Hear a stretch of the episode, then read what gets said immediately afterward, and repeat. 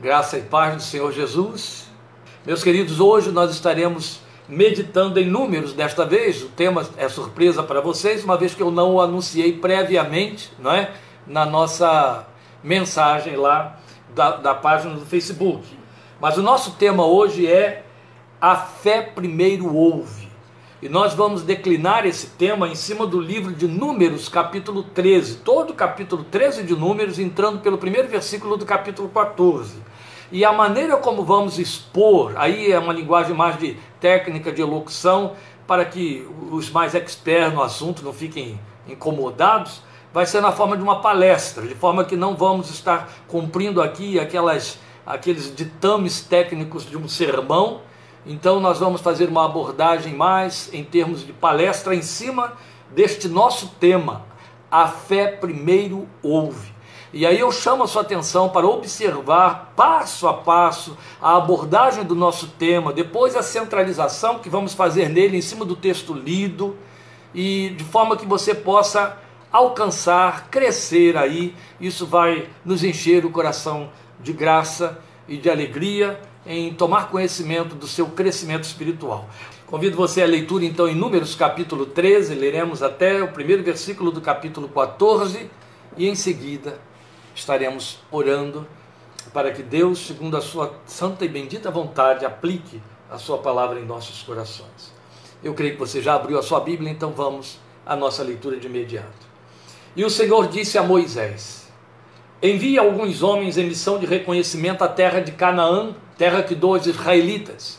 Envia um líder de cada tribo dos seus antepassados. Assim Moisés os enviou do deserto de Parã, conforme a ordem do Senhor. Todos eles eram chefes dos israelitas. São estes os seus nomes. Eu vou ler a nomeação deles, sem citar as tribos, para que a gente ganhe um pouquinho mais de tempo, tá certo? Samua, Safat, Caleb, Igal, Oséias ou Josué, Palti, Gadiel, é, Gadi, Amiel, Setur, Nabi e Guiel, que é uma pronúncia um pouquinho mais complicada, mas esse é o nome dele. Aí estão 12 espias. Continuando a leitura a partir do versículo 16. São esses os nomes dos homens que Moisés enviou em missão de reconhecimento do território. A Oséias, filho de Num, Moisés deu o nome de Josué, Salvador. Quando Moisés os enviou para observarem Canaã, disse: Subam pelo Negueb e prossigam até a região montanhosa.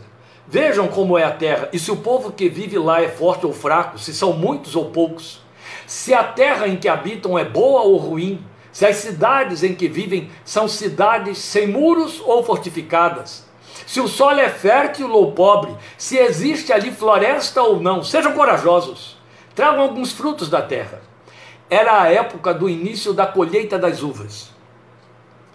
Eles subiram e observaram a terra desde o deserto de Zim até Reob, na direção de Lebo Hamat. Subiram do Negev e chegaram a Hebron, onde viviam Aiman Sesai e Talmai, descendentes de Enac. Hebron havia sido construída sete anos antes de Zoan, no Egito. Quando chegaram ao vale de Escol, cortaram um ramo do qual pendia um único cacho de uvas. Doze deles carregaram o cacho pendurado numa vara. Colheram também romãs e figos. Aquele lugar foi chamado Vale de Escol por causa do cacho de uvas que os israelitas cortaram ali. Ao fim de 40 dias, eles voltaram da missão de reconhecimento daquela terra. Eles então retornaram a Moisés e a Arão e a toda a comunidade de Israel em Cádiz, no deserto de Parã, onde prestaram relatório a eles e a toda a comunidade de Israel e lhes mostraram os frutos da terra. E deram o seguinte relatório a Moisés: Entramos na terra a qual você nos enviou, onde há leite e mel com fartura. Aqui estão alguns frutos dela.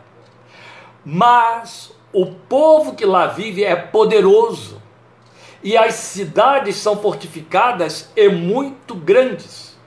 Também vimos descendentes de Enac. Os amalequitas vivem no Negueb. Os hititas, os jebuseus, os amorreus vivem na região montanhosa. Os cananeus vivem perto do mar e junto ao Jordão. Então Caleb fez o povo calar-se perante Moisés e disse: Subamos e tomemos posse da terra, é certo que venceremos. Mas os homens que tinham ido com ele disseram: Não podemos atacar aquele povo, é mais forte do que nós. E espalharam entre os israelitas um relatório negativo entre, é, entre os israelitas, um relatório negativo acerca daquela terra. Disseram: A terra para a qual fomos em missão de reconhecimento devora os que nela vivem.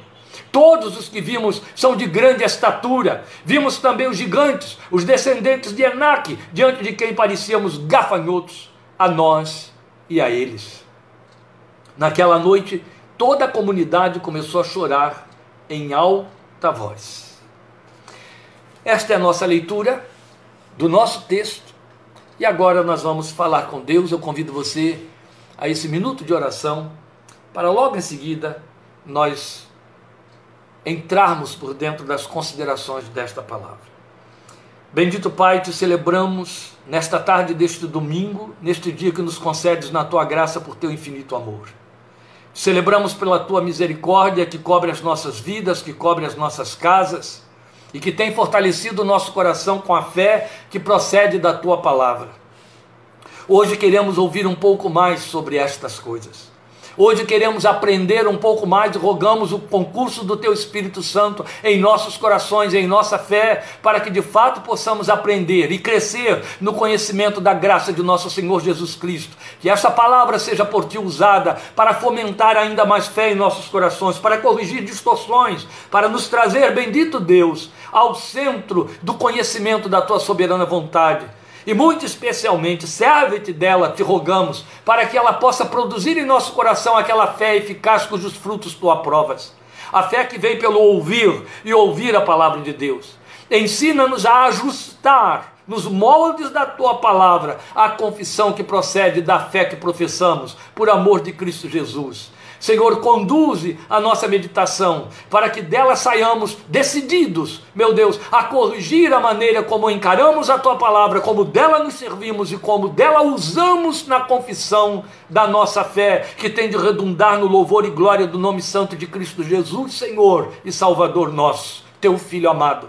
Nós te rogamos Trata conosco, ensina-nos e conduze-nos pelo mover do teu espírito. E permite que, não somente neste momento de meditação da tua palavra, mas ao longo de toda esta semana, meu Deus, que hoje se inicia, permite que a tua bênção paire sobre nossas vidas, sobre nossos lares, sobre nossos filhos, segundo o teu santo propósito e para o louvor de tua glória.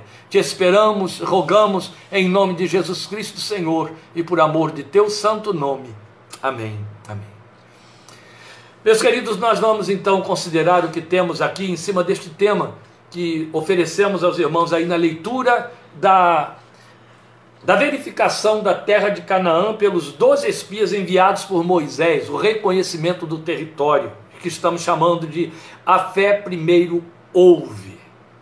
O que temos a aprender aqui? Na verdade, como dissemos, é uma abordagem em termos de palestra, porque queremos, através deste texto, usar este texto como reforço deste argumento que é inteiramente bíblica, como provaremos, bíblico, como provaremos aqui, que a fé primeiro ouve. Quando dizemos que a fé primeiro ouve, não estamos dizendo que isso é um, um recurso normal da fé, estamos dizendo que ele é o único de que ela pode se servir.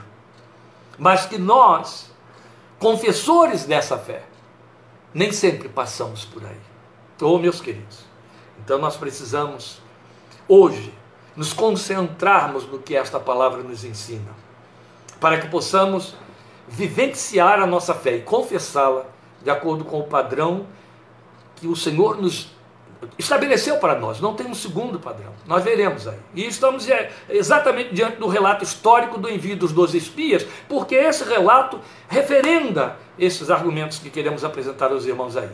Então, na verdade, foi o relato do reconhecimento do território, uma vez que eles foram enviados desde o sul, deserto ao sul do Negueb, a Canaã, indo até as regiões montanhosas que ficavam, para evidentemente, muito além do mar, para fazer esse mapeamento da terra. Era uma estratégia de guerra de Moisés. Que nós sabemos, e sabemos pela leitura, e a leitura acabou de ser feita, mesmo para aqueles que não conhecem o texto histórico, sabemos que o resultado funesto dessa empreitada foi sem precedentes, com tragédia sem igual para o povo de Israel, por causa da rebelião que foi suscitada por dez dentre esses doze, que deram um relatório negativista, essa palavra está aqui dentro do texto que eu li, e exercendo com isso péssima influência sobre a nação, sobre o povo, a comunidade que estava ali, e isso trouxe tragédias, né? Porque esse povo, ao ouvir debaixo dessa má influência, esse relatório negativista, se levantou contra Moisés e aí caiu sob a ira de Deus outro tanto. 40 dias eles espiaram a terra e Deus puniu o povo condenando a 40 anos de peregrinação do deserto toda aquela geração até que fosse consumida do primeiro ao último, à exceção dos dois espias fiéis à visão de Deus, Josué e Caleb. Então, para cada dia de espionagem da terra, Deus lhes deu um ano de peregrinação no deserto até que aquela geração de murmuradores perecesse. Foi um golpe terrível demais. Qualquer observador menos é, é, pietista e mais criterioso, leria esse relato e diria: Deus foi muito cruel com esta gente. A punição foi tremenda. Aqui está um povo que era o germen da fé, da qual Abraão se tornou pai, e nós todos descendentes dele por essa fé sobre a promessa. Aqui está o mesmo povo que distorceu toda esta fé que Deus fez nascer no coração de Abraão, seu pai. E Deus não podia permitir que esta gente progredisse, continuasse a viver e espalhasse na terra da promissão, a terra que ele prometeu, essa fé distorcida, esta fé totalmente negativista, esta fé não bíblica, não procedente do coração de Deus, mas que ainda funcionaria como fé e distorceria a confissão. O simples fato de Deus ter reagido de forma tão intensa, tão violenta, prova para nós os critérios de Deus, a sensibilidade do Espírito de Deus com respeito à fé que Judas diz que uma vez por todas foi dada aos santos. Vejam aqueles homens. Eram doze com a mesma missão, todos os doze. Subir para a terra dos cananeus que Deus havia prometido dar aos filhos de Israel, aos filhos de Abraão. Eles já tomariam a poder de guerra, é claro, a poder da espada. E por isso uma estratégia se impunha, que era observar a terra para que fosse traçado o plano de conquista. Foi isso que Moisés fez e os enviou. Então era a missão dos doze: apenas observar e descrever. Quando eles voltam, eles trazem um discurso que contraria totalmente o que Deus disse quanto àquela terra. A promessa divina anunciava assim: saia deste lugar. Eu chamo a sua atenção para a leitura que eu vou fazer aqui no texto de Êxodo 33, onde a promessa foi exarada, exarada os versículos 1 a 3 porque esta foi a palavra que saiu da boca de Deus para preparar aquela gente e avisar o que ele lhes estaria dando. Então a promessa tinha esse quilate, a promessa tinha essa estrutura. Vamos ler aí, Êxodo 33, de 1 a 3, primeira parte versículo 3. O texto diz: Saia deste lugar, foi o que Deus disse para Moisés, com o povo que você tirou do Egito, e vá para a terra que darei a seus descendentes mandarei à sua frente um anjo e expulsarei os cananeus, os amorreus, os hititas, os ferezeus, os heveus e os jebuseus. Deus citou nominalmente cada grupo de povo, cada tribo de nação que estaria lá ocupando a terra que teria de ser expulso. Vão para a terra, ele continua e diz: vão para a terra onde há leite e mel com fartura Aí está a promessa feita a Moisés para todo o povo. Moisés a ouviu, o povo ouviu, e no meio do povo estavam os doze espias que a ouviram. Aqueles dez que eu li aqui, cada nome, Josué e Caleb, completando doze. E aqui, no texto de Números, nós temos o momento de chegada e saída dos espias enviados para reconhecimento de território, ou do território, como o texto diz para nós. Quando eles retornam, o discurso de dez deles destoa do discurso de dois, Josué e Caleb. Estes dois, Josué e Caleb, apregoavam solenemente terem visto a terra com a visão da fé que procedeu do que ouviram Deus dizer como promessa a Moisés, exatamente o que eu tinha lido aí do texto de Êxodo 33. E que eles narraram exatamente nestas palavras, como foi o relato feito por Caleb endossado por Josué. A terra que percorremos em missão de reconhecimento é excelente. Se o Senhor se agradar de nós, ele nos fará entrar nesta terra onde há leite e mel com fartura e a dará a nós. Eles não ficaram nisso. Quando os dez apresentaram o seu relatório totalmente contraditório, eles reforçaram, eles insistiram e disseram: Deus deu aquele povo como nosso pão e nós venceremos. Mas o povo não os quis ouvir.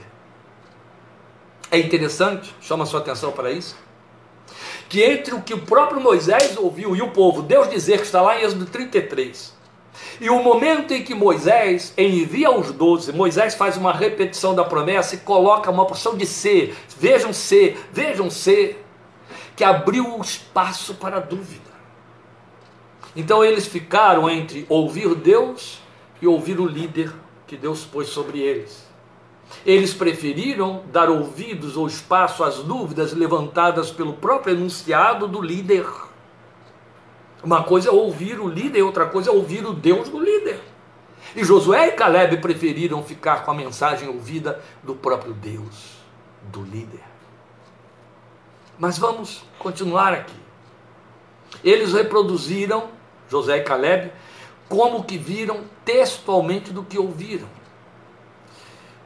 Contra este discurso da fé que procedia do que ouviu, a fé ouviu, nós temos o discurso desastroso então daqueles demais dez, quando eles dizem: entramos na terra a qual você nos enviou, onde há leite e mel com fartura. Eles, eles viram, eles colheram aquele cacho de uvas imenso.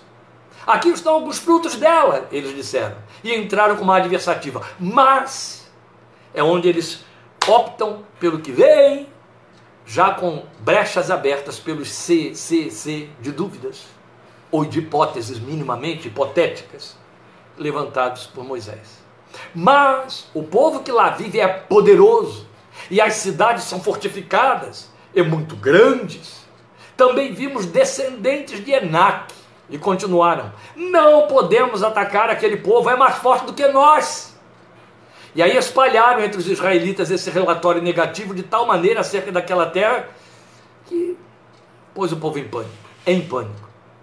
E eles disseram: A terra para a qual fomos em missão de reconhecimento devora os que nela vivem. Todos, ó como generalizaram a primeira visão que tiveram, todos os que vimos são de grande estatura. Vimos também os gigantes, os descendentes de Enac, diante de quem parecíamos gafanhotos, e nós a eles. Que tragédia. Era um relato de 10 contra o relato de 2. E o povo que estava aguardando esse relatório depois de 40 dias, quem sabe com muita ansiedade, fazendo planos, planos e planos. A promessa dizia: terra que mana leite e mel. Eu vou mandar o meu anjo que vai expulsar de diante de vocês os habitantes que lá estão.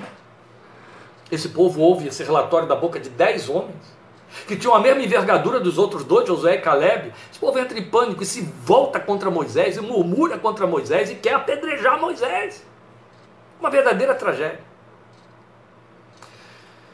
Tudo bem se eu apenas disser a vocês que eu quero defender esse tema aí. A fé primeiro ouve. E vale para a nossa fé, nossa fé precisa disso. Mas eu quero dizer um pouquinho mais, eu quero dizer a você que há uma pertinência para esta abordagem deste texto e deste tema, dado o contexto que nós estamos vivendo, o contexto do qual ou no qual estamos cercados há mais de um ano por conta da pandemia. Vamos pensar nisso. O que foi que aconteceu e que fez tamanho contraste de confissões? A diferença da fé no coração de Josué e Caleb com a dos dez outros, ela residia no fato de, naqueles dois, Josué e Caleb, ela ser resultado do que ouviram. Eles firmaram-se na promessa de tal maneira que o que viram não os convenceu de uma realidade funesta, mas viram pela ótica do que lhes foi anunciado ficaram com o que ouviram, mais do que com o que puderam ver. Creram mais na mensagem que estava em seus ouvidos do que naquela que a visão da realidade lhes passava. Os demais reagiram somente com a fé que se prende ao que vê e não ao que ouve. De maneira que também puderam constatar o fato de ser terra abençoada, mas a visão prevaleceu sobre a promessa, de maneira que a terra abençoada devora os que nela vivem. Que discurso dispare, na verdade. Quando entrarem em Hebron, porque eles vão pelo sul, e a primeira cidade, então, já na posse dos cananeus, que eles encontram depois do Negueb, é o Hebron. Então, quando entrarem em Hebron, logo após subirem do Negueb, deram de cara com os filhos de Enac, os gigantes. E aí generalizaram, já, já saíram dizendo que todos os habitantes da terra eram daquele tamanho. E a partir daí, a sua coragem esmoreceu e eles distorceram a visão. Não só assumiram a visão que os oponentes lhe ofereceram, visão de gigantes, não é assim? Quanto projetaram a mesma visão de sua pequenez sobre a pseudo-ótica deles. Ou seja, eles se viram pequenos aos olhos daqueles gigantes e entenderam que os gigantes os via pequenos, tanto quanto eles se viam a si mesmos. Parecíamos gafanhotos, eles disseram, diante deles, a nós e a eles. Eu imagino então que eles reagiram como gafanhotos diante dos gigantes. Isso é sério. A vida, as circunstâncias que nos cercam, que eu acabei de citar, tudo concorre para que reajamos conforme vemos. Cremos no que vemos. E como a fé vê o invisível, ou aquilo que ninguém vê, nesse terreno do mundo, ficamos cegados e temos visão de fé ofuscada quando nos deixamos convencer pela aparência ou mensagem que os fatos nos ditam. Infelizmente. Isso não quer dizer que devemos viver fazendo negações da realidade, o que é patológico, de jeito nenhum. Mas diante da realidade, ouvir o que é proclamado a fé em nossos corações que se alimenta da palavra de Deus. O negativismo da realidade é do âmbito das psicoses, é patológico. Quem faz negativismo o tempo todo é doente. A fé não nega a realidade, mas enfrenta com o poder e propósito de transformá-la. E é exatamente isso que Josué e Caleb nos provam com o seu discurso de confiança na promessa divina. Eles não estavam negando o que eles viram. Eles negavam o efeito do que viram, porque eles criam no que ouviram e sabiam que pela fé podiam inverter todo aquele processo com certeza. Se a semelhança de Josué e Caleb nós procuramos primeiro ouvir, tomamos posse da visão que a fé produz. E ainda que diante de fatos convincentes, a fé prevalecerá pela visão espiritual que a alimenta. Porque se trata de ver segundo a ótica de Deus, do mesmo Deus que sempre avisou o seu povo de antes e de agora, agindo eu, quem impedirá? Outro tanto, o Filho de Deus, autor da fé, e eu vou repetir esse título de Jesus aqui quanto necessariamente for, outras vezes, o Filho de Deus, o autor da fé, proclamou: No mundo vocês terão aflições, mas tenham bom ânimo, pois eu venci o mundo. Aleluia. Foi o autor da fé quem disse isso. Um exame mais acurado da narrativa deste texto nos traduz lições imperdíveis para um exercício de fé que agrada a Deus e que conta com o seu poder e graça. Então vamos aí, a este exame. Nós podemos sintetizar tudo num único desdobramento. Aqueles espias de coração duro, os dez oponentes, inverteram um processo espiritual que não pode ser invertido sem que isso se traduza em consequências funestas, como eles vivenciaram. Eu vou reforçar o que eu estou dizendo. Eles inverteram um processo espiritual. Estou chamando de processo espiritual. A Bíblia nos apresenta leis espirituais que são imutáveis, que nós chamamos de absolutos de Deus. Essas leis não podem ser mudadas, não vão mudar. Não acha uma curva para livrar alguém que as infringiu, como por exemplo, Paulo nos diz em Gálatas textualmente, chega advertindo que devemos temer a Deus, quando ele diz: O que o homem semear, isto ele ceifará. Essas leis espirituais não podem ser invertidas. Essas leis espirituais não fazem curvas, não sofrem suspensão, porque Deus não tem o caráter baixo do ser humano decaído. Não. As leis espirituais são imutáveis. E um processo espiritual, que é uma lei espiritual, que não pode ser invertido sem que isso se traduza em consequências funestas, como aqueles homens vivenciaram, é esse processo que não pode ser invertido de que eu vou falar agora. Qual seria então esse processo irreversível e inegociável. Bem, devo dizer irreversível porque ele traz em si mesmo uma consequência imediata, própria de sua natureza. É como a lei da semeadura: semeou, colhe, semeou, colhe. Então ele é irreversível por isso, ele cumpre uma lei espiritual. E é inegociável, porque tem a ver com os absolutos de Deus. Porque Deus não abre mão dele a nosso favor. Se Deus tiver de suspender suas leis espirituais sempre que nós as infringirmos para nos poupar, ele estará e estaria investindo no caos. Por isso foi ele mesmo quem disse: Eu, Senhor, não mudo, e por isso vocês não perecem, ó filhos de Israel. Isso é sério. Porque imagine, ele deixaria de ser nosso padrão, nosso modelo, nossa regra, nosso objeto de confiança absoluta e inquestionável. Ele sofreria variações e mudanças. Tiago diz para mim e para você, falando sobre fé, que toda boa dádiva desce do alto do Pai das luzes, em quem não há mudança, nem sombra de variação. Por isso ele é um Deus para ser temido. Por isso que a fé teme a Deus. Ela o ama e teme. Ela o teme e ama. Mas o temor trabalha junto. Às vezes eu ouço crentes orando desse jeito, ou discutindo, argumentando, vou botar entre aspas porque chega a ser ridículo, negociando diante dos meus ouvidos, como se eu fosse um representante de Deus, sacerdote dele, com livre acesso para fazer determinadas mudanças a favor dele. Lamentavelmente, meus irmãos, eu ouço isso, sei que outros pastores também ouvem. O crente dizer, chega a dizer assim, eu sei que a Bíblia diz, mas. Quer dizer, a Bíblia diz isso, mas no meu caso, eu não quero que se cumpra, porque a Bíblia diz que é desta maneira que Deus age, mas isso não existe. Isso não existe. Nós não servimos a um Deus que elege privilegiados e que consente com o desmoronamento moral, posicional, confessional dele e suspende a lei que diz se semear, colhe, se semear, colhe. Não existe isso ele tem de ser temido, temido, o tempo todo. Amado, temido, temido e amado. Esse processo está sedimentado nas escrituras do Novo Testamento, com fundeação lá no Velho Testamento, que eu vou mostrar aos irmãos daqui a pouco. Quando prescreve que a fé resulta de ouvir e não de ver. Daí o apóstolo Paulo haver ensinado: andamos por fé e não pelo que vemos. Você sabe disso, eu também sei, nós todos sabemos disso. Essa tentação contínua que a nossa natureza tem de querer se garantir com visibilidade. Queremos dar visibilidade à fé, queremos sinais, queremos muletas, queremos uma profecia, queremos uma revelação, queremos uma certeza para que a gente possa confiar com garantias. Eu costumo chamar isso, e posso provar que é um fato, de que é a nossa necessidade carnal de exercer controle até sobre Deus. Isso não nos leva a lugar nenhum.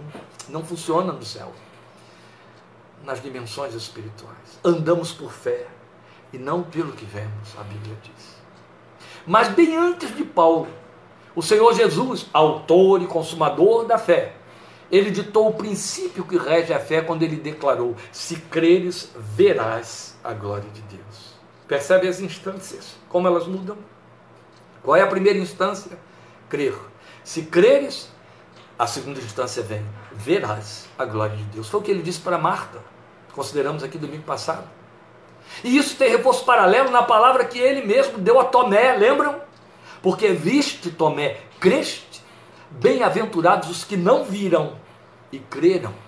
E aí arremata dizendo: ser crente e não incrédulo. Ó, ele estava dizendo a Tomé: essa fé que crê porque viu é a fé do incrédulo. Foi isso que Jesus disse, meus queridos. Está lá em João capítulo 21, 20. Outro tanto, o princípio continua a sua sedimentação nas palavras de Paulo em Romanos 10, 17. É um texto que exaustivamente eu gosto de repetir para os filhos de Deus.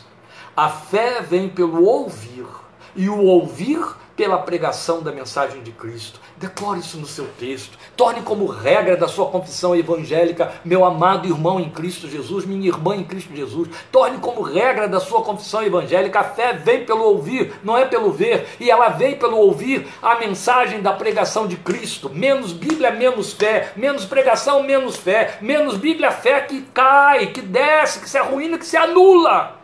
Fé que vai se alimentando daquilo que não a sustenta, porque ela só procede da palavra de Deus. Quanto menos você atentar para a palavra, menos fé haverá no seu coração, meu querido. A fé vem pelo ouvir. Essa lei não vai mudar nunca. E o ouvir pela pregação da mensagem de Cristo. Atende para isso. Aí está o princípio que não pode ser removido nem invertido. Se atendido, ele resulta em bênção. Se invertido, ele tem compromisso com a maldição ou com a ausência da bênção. A fé, portanto, só vê a partir do que ouve. Se ela ouvir, ela verá, porque aí ela crê. E não só ela não pode servir-se da visão antes de ouvir, quanto é imprescindível que ela saiba bem o que está pronta a ouvir e ouvir com o coração. Eu volto a Paulo, ele dilata isto para nós como reforço maior em Romanos 10, 14. Eu quero que você é, participe comigo agora desta leitura de Romanos 10, 14, passo a passo, porque é muito importante você perceber o anúncio que a palavra de Deus está dando como referendo do que foi dito em 10, 17. Como, pois, invocarão aquele em quem não creram? Como crerão naquele de quem não ouviram falar? Como ouvirão se não houver quem pregue? Olha só, eu vou repetir o texto de Romanos 10, 14. Como invocarão aquele em quem não creram? Não podem invocar se não creram. Mas vão crer como, Paulo está dizendo? Se não ouviram falar a respeito dele. O que estabelece o quê? Eu só posso crer a partir do momento em que eu ouvir. Como ouvirão, se não houver quem pregue? De onde conclui-se então?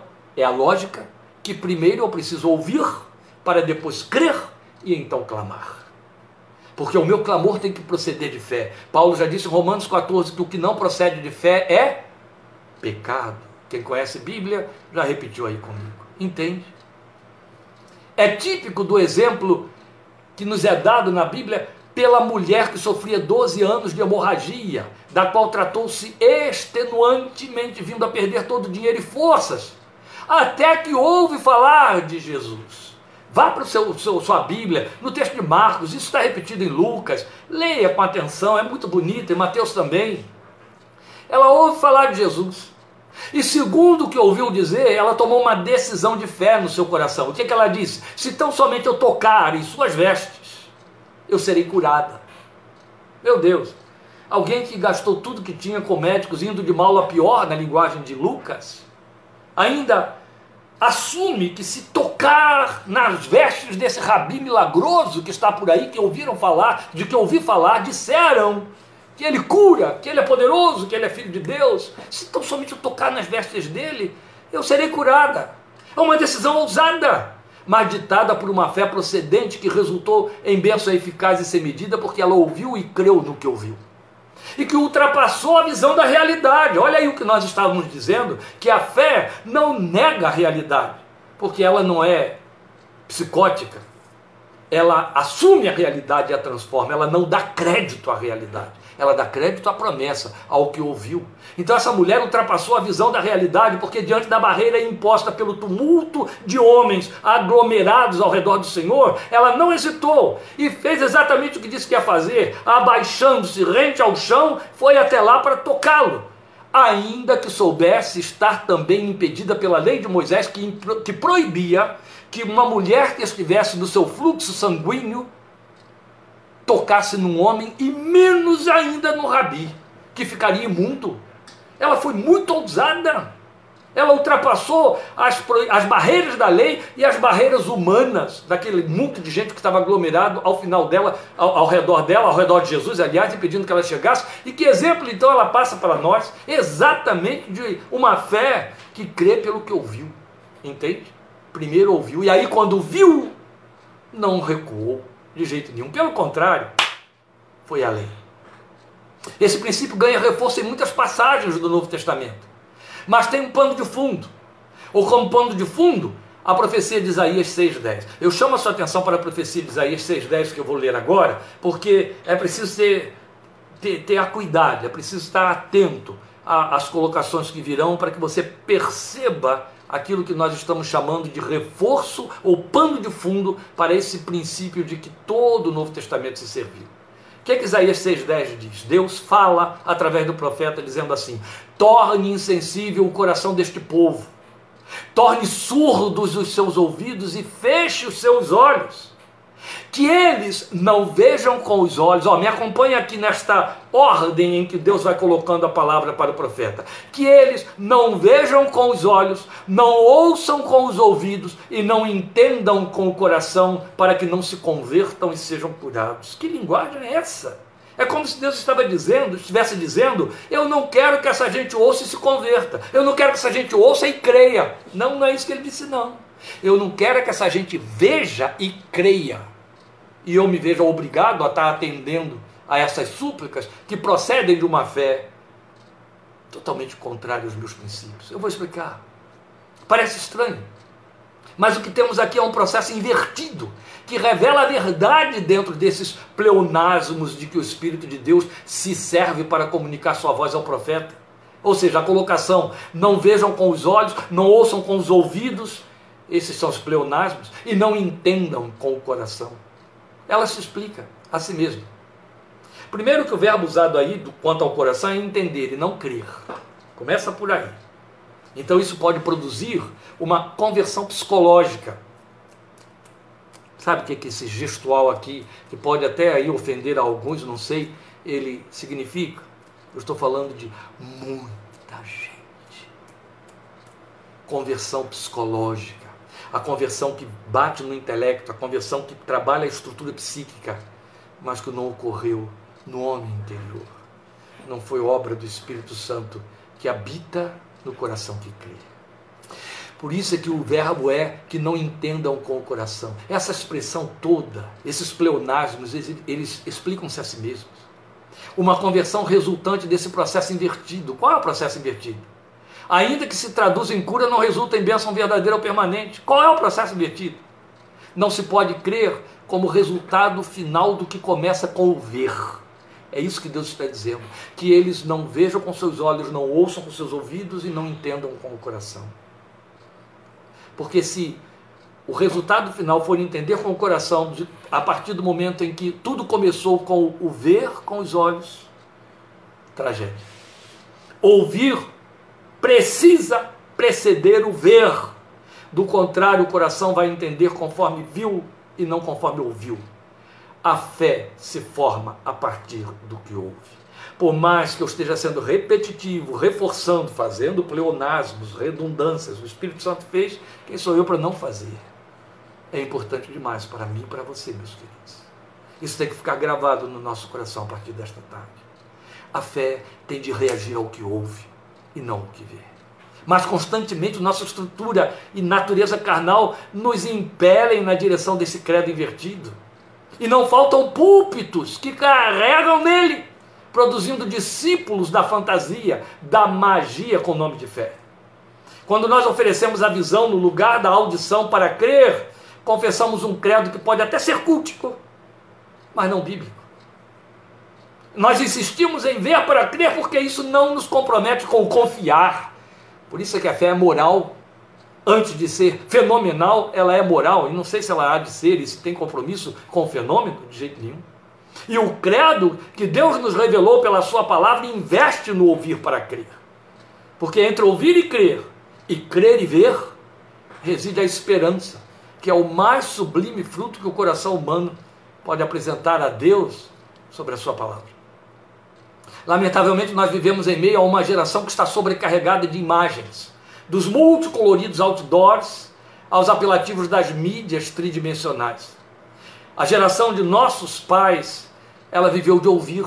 Eu estou falando dos que fazem parte da minha geração. Então, a geração dos nossos pais, este maravilhoso mês de abril que vai chegar, eu vou estar entrando nos meus 66. Então, eu estou muito à vontade para dizer isso que eu estou afirmando aqui agora. A geração de nossos pais viveu de ouvir muito tempo antes de ver imagens.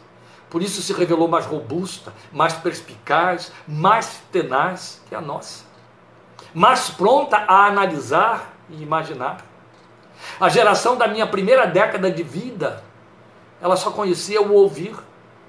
Para usar uma mídia de imagem, ela precisava ir ao cinema ou tinha de procurar a imagem em revistas, onde teria de ler. E por que isso é importante? porque trazemos lentes que ocupam nossas mentes, editam pseudo-verdades a partir da visão que nos passam. Ouvir produz os símbolos da fé necessários para que essa visão resultante desse ouvir seja segundo o Espírito de Deus e não segundo o nosso desejo e intenção. É uma lei natural, meus queridos, antes de ser espiritual. Ela já existe no mundo natural. Todo ser humano entende a vida a partir do que ouve de sua mãe, que o embala enquanto ainda é neonato. É o que está acontecendo com meu netinho. A psicanálise bioniana é uma corrente da psicanálise freudiana, de Bion. Ela já preconizava, a partir das investigações desse estudioso, Bion, que o neonato ele começa a compreender a realidade das coisas a partir da simbolização mental que se cria derivada do discurso da mãe que o embala ali no seu ouvidinho. E agora ele não disse só isso. Ele deixou muito claro que a, a criança, a inteligência humana, só estará apta só tem capacidade de se desenvolver, de ser analista, analista não é de sistemas, analista, de fazer análises, só tem capacidade de absorver as circunstâncias, sobreviver às frustrações, se passar por esse processo das simbolizações criadas pela mãe no seu ouvir, quando ele ainda não conhece a voz humana. Por isso é que quando se fala da língua natural, da língua original, a gente fala de língua materna. Por que, que se chama língua materna? Ah, eu sou brasileiro, então minha língua materna é o português. Ah, eu sou britânico, então a minha, a língua, minha língua materna é o inglês. Por que, que se fala de língua materna? Porque foi o primeiro som, a primeira simbolização oral que o nosso cérebro captou através dos sons emitidos pela mãe. Os sons de carinho, o balbucio ao brincar, a expressividade de coisas. A mãe dá símbolo. A mãe chama água de água. A mãe chama o, o, o leite de mamadeira, mamadeira de leite. E isso forma na mente, na formação, na estruturação da, da, da, formação de trilhas neuronais, isso forma o espaço aberto para a capacidade da inteligência, da racionalização e da compreensão da vida. Ora, se isso é natural, se a psicologia que não tem compromisso com o reino de Deus é ateísta, é uma lei, é uma ciência fria, ela tem a capacidade de perceber tal coisa e comprovar. Imagine as leis espirituais. O ouvir produz o subsídio mental necessário à aceitação do fato quando diante dele, pelos sentidos, de que a mente e o cérebro vão se servir. Isso vale para a fé, para o espírito do homem, tanto quanto para a sua estrutura intrapsíquica. E aí me permitam quase que, que transgredindo aqui a proposta de uma palestra, e o tempo já esgotou, mas eu já vou terminar, meus queridos. Me permitam colocar desta maneira: quem faz este papel da mãe para o neonato, quando eu e você somos neonatos na fé? Quem nos embala? Quem traduz as palavras do alto para o nosso coração? O Espírito Santo de Deus.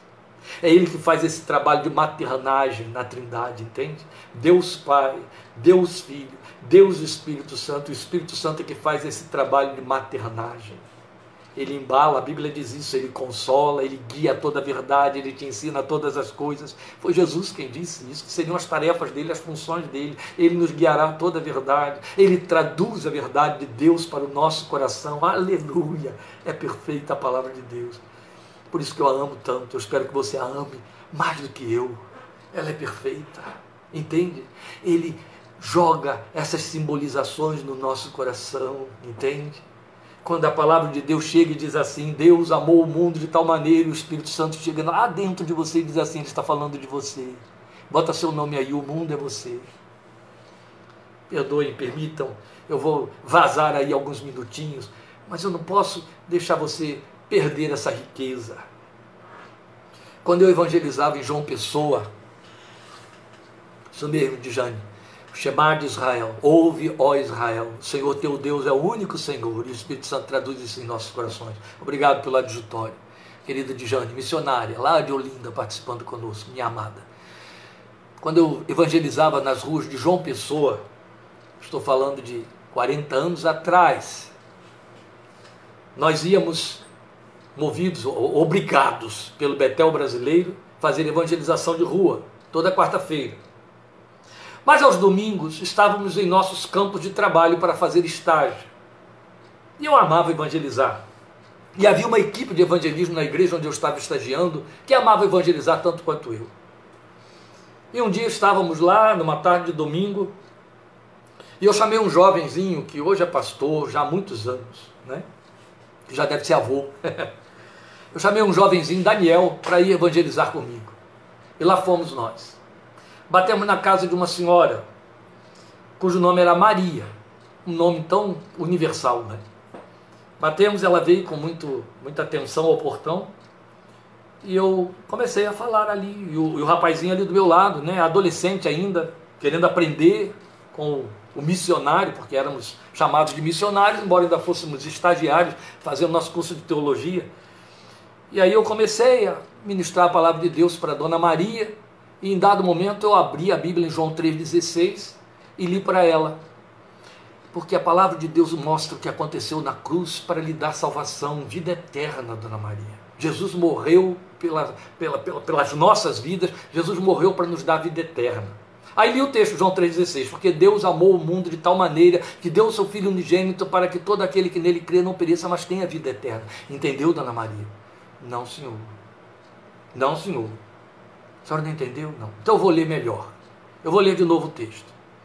Porque Deus amou Maria de tal maneira que deu o seu Filho único para morrer por ela, de maneira que quando Maria nele crê, não vá para o inferno, não seja condenada, mas tenha vida eterna. Moço, Deus disse isso aí? Disse Dona Maria, está aqui, ó. Porque Deus amou Maria de tal maneira, a senhora sabe ler, sei sim, senhor. Leia aqui comigo. Porque Deus amou. Não, moço, não está escrito Maria, está escrito mundo. Então, Dona Maria, a senhora é esse mundo, eu sou esse mundo. Quando ele diz que amou o mundo, ele amou a senhora. Está falando da senhora, está falando de mim.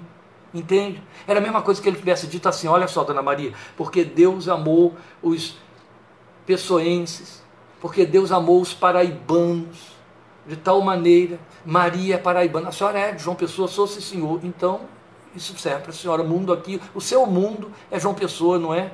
É esse senhor. Então, dona Maria, a senhora está aqui, porque Deus amou Maria de tal maneira, a mulher começou a chorar. Eu voltei depois disso ao Betel, e o Daniel, agora, já um rapaz, era seminarista. Voltei anos depois. E aí fui acompanhado de alguns irmãos do Rio, que ficaram lá comigo uns dias. E aí tive a surpresa de descobrir que Daniel, aquele rapazinho que me acompanhou nessa evangelização, agora era um seminarista se preparando para ser pastor. E aí veio, me abraçou com a alegria de me rever. E não perdeu tempo. Imediatamente chegou para os meus dois acompanhantes e disse: Eu tenho uma marca na minha vida que eu nunca vou esquecer e que me trouxe para dentro desta casa. Aí eu fiquei olhando. Um dia eu saí para evangelizar com este, este pastor, este irmão. Naquela época ele estava fazendo o que eu estou fazendo hoje, estudando aqui dentro. E ele abriu a Bíblia para uma mulher na porta da casa dela e leu João 3,16. Eu era membro da minha igreja ali no Cristo Redentor, aqui na cidade de João Pessoa. E eu estava ali do lado dele, e quando ele começou a ler, porque Deus amou Maria, eu não ouvia Maria, eu ouvia Deus amou Daniel. E ele falava comigo, Deus amou Daniel, e eu ficava olhando para ele, e ele estava falando Daniel para ela, o que, que tinha a ver Daniel? Depois eu entendi, ele falou Maria. Naquele dia, eu entendi o amor de Deus por mim, eu me converti a Jesus. eu amo esta palavra a visão não pode preceder a fé. Outro tanto, a fé precisa sempre aprender a crer antes de ver, para que possa ter a visão da promessa. Ela vem pelo ouvir, ela vem pelo ouvir, ela vem pelo ouvir. Não é uma linguagem mágica, mas bíblica, procedente. Em últimas palavras, e aí vou liberar você. A quem vamos permitir que nos ensine a ver a vida? O discurso do mundo, com todas as suas cores apelativas?